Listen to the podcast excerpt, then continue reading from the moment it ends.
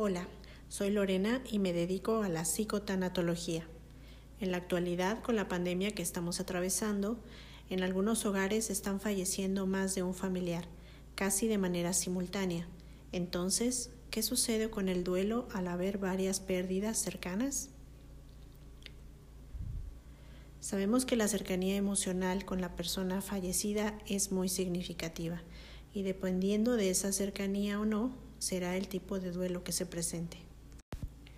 Lo que está pasando actualmente es que están muriendo uno o más miembros de una misma familia, en su mayoría padres, hermanos e hijos, las figuras masculinas que representan protección y cuidado de una familia.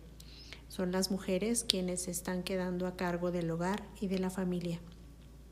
Esto se complica aún más si tenemos en cuenta que aún en las familias mexicanas es común que las mujeres se dediquen al hogar y que no tengan una fuente de ingresos más allá que la que generaba el esposo o padre. Así que hasta este punto la carga emocional ya es significativamente fuerte. Y si además de lo anterior sumamos que hay más de una pérdida, la oleada emocional es devastadora porque el miedo es mucho para esta nueva condición de vida y el dolor pareciera interminable. Lo mismo ocurre cuando la que fallece es la madre y esposa. Serán los hombres los que tengan que hacerse cargo de los hijos y del hogar, apoyados a su vez por los abuelos o tíos.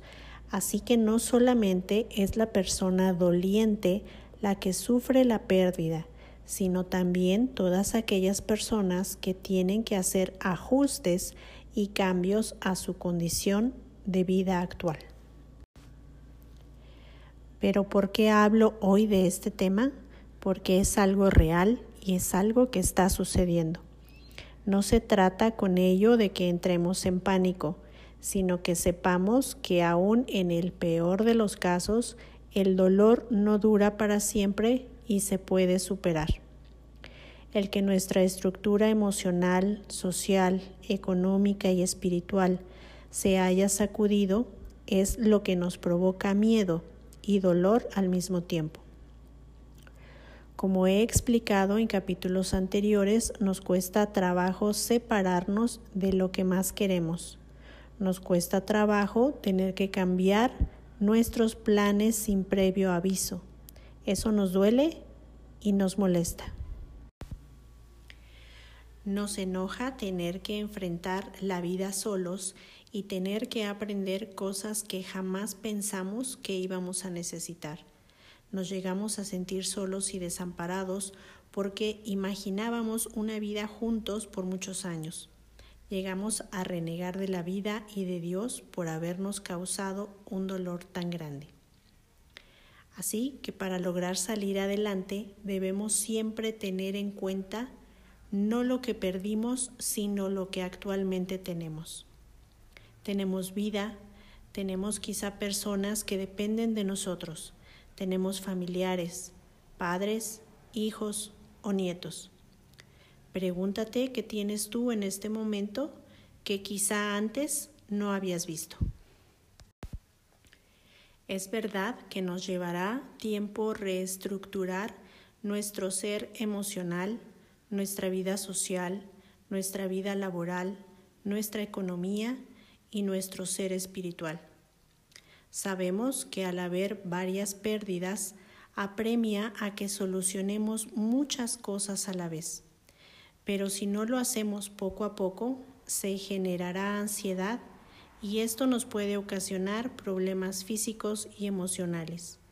Lo más importante es que seamos pacientes con nosotros mismos y respetemos nuestro propio ritmo. Recordemos que debemos ser nuestra mejor compañía porque siempre estaremos juntos. No te juzgues si lo haces mal. Recuerda que esta es una nueva condición a la que poco a poco te irás adaptando. Por tanto, haz de ti tu mejor compañero de vida. Espero que este tema te ayude. Si es así, compártelo con quien tú creas que pueda servirle. Te recuerdo que puedes encontrar más material disponible en las plataformas de podcast como Spotify y Google, entre otras con el nombre de psicotanatología. También me puedes seguir a través de Instagram como Lorena Psicotanatología. Quiérete mucho y hasta pronto.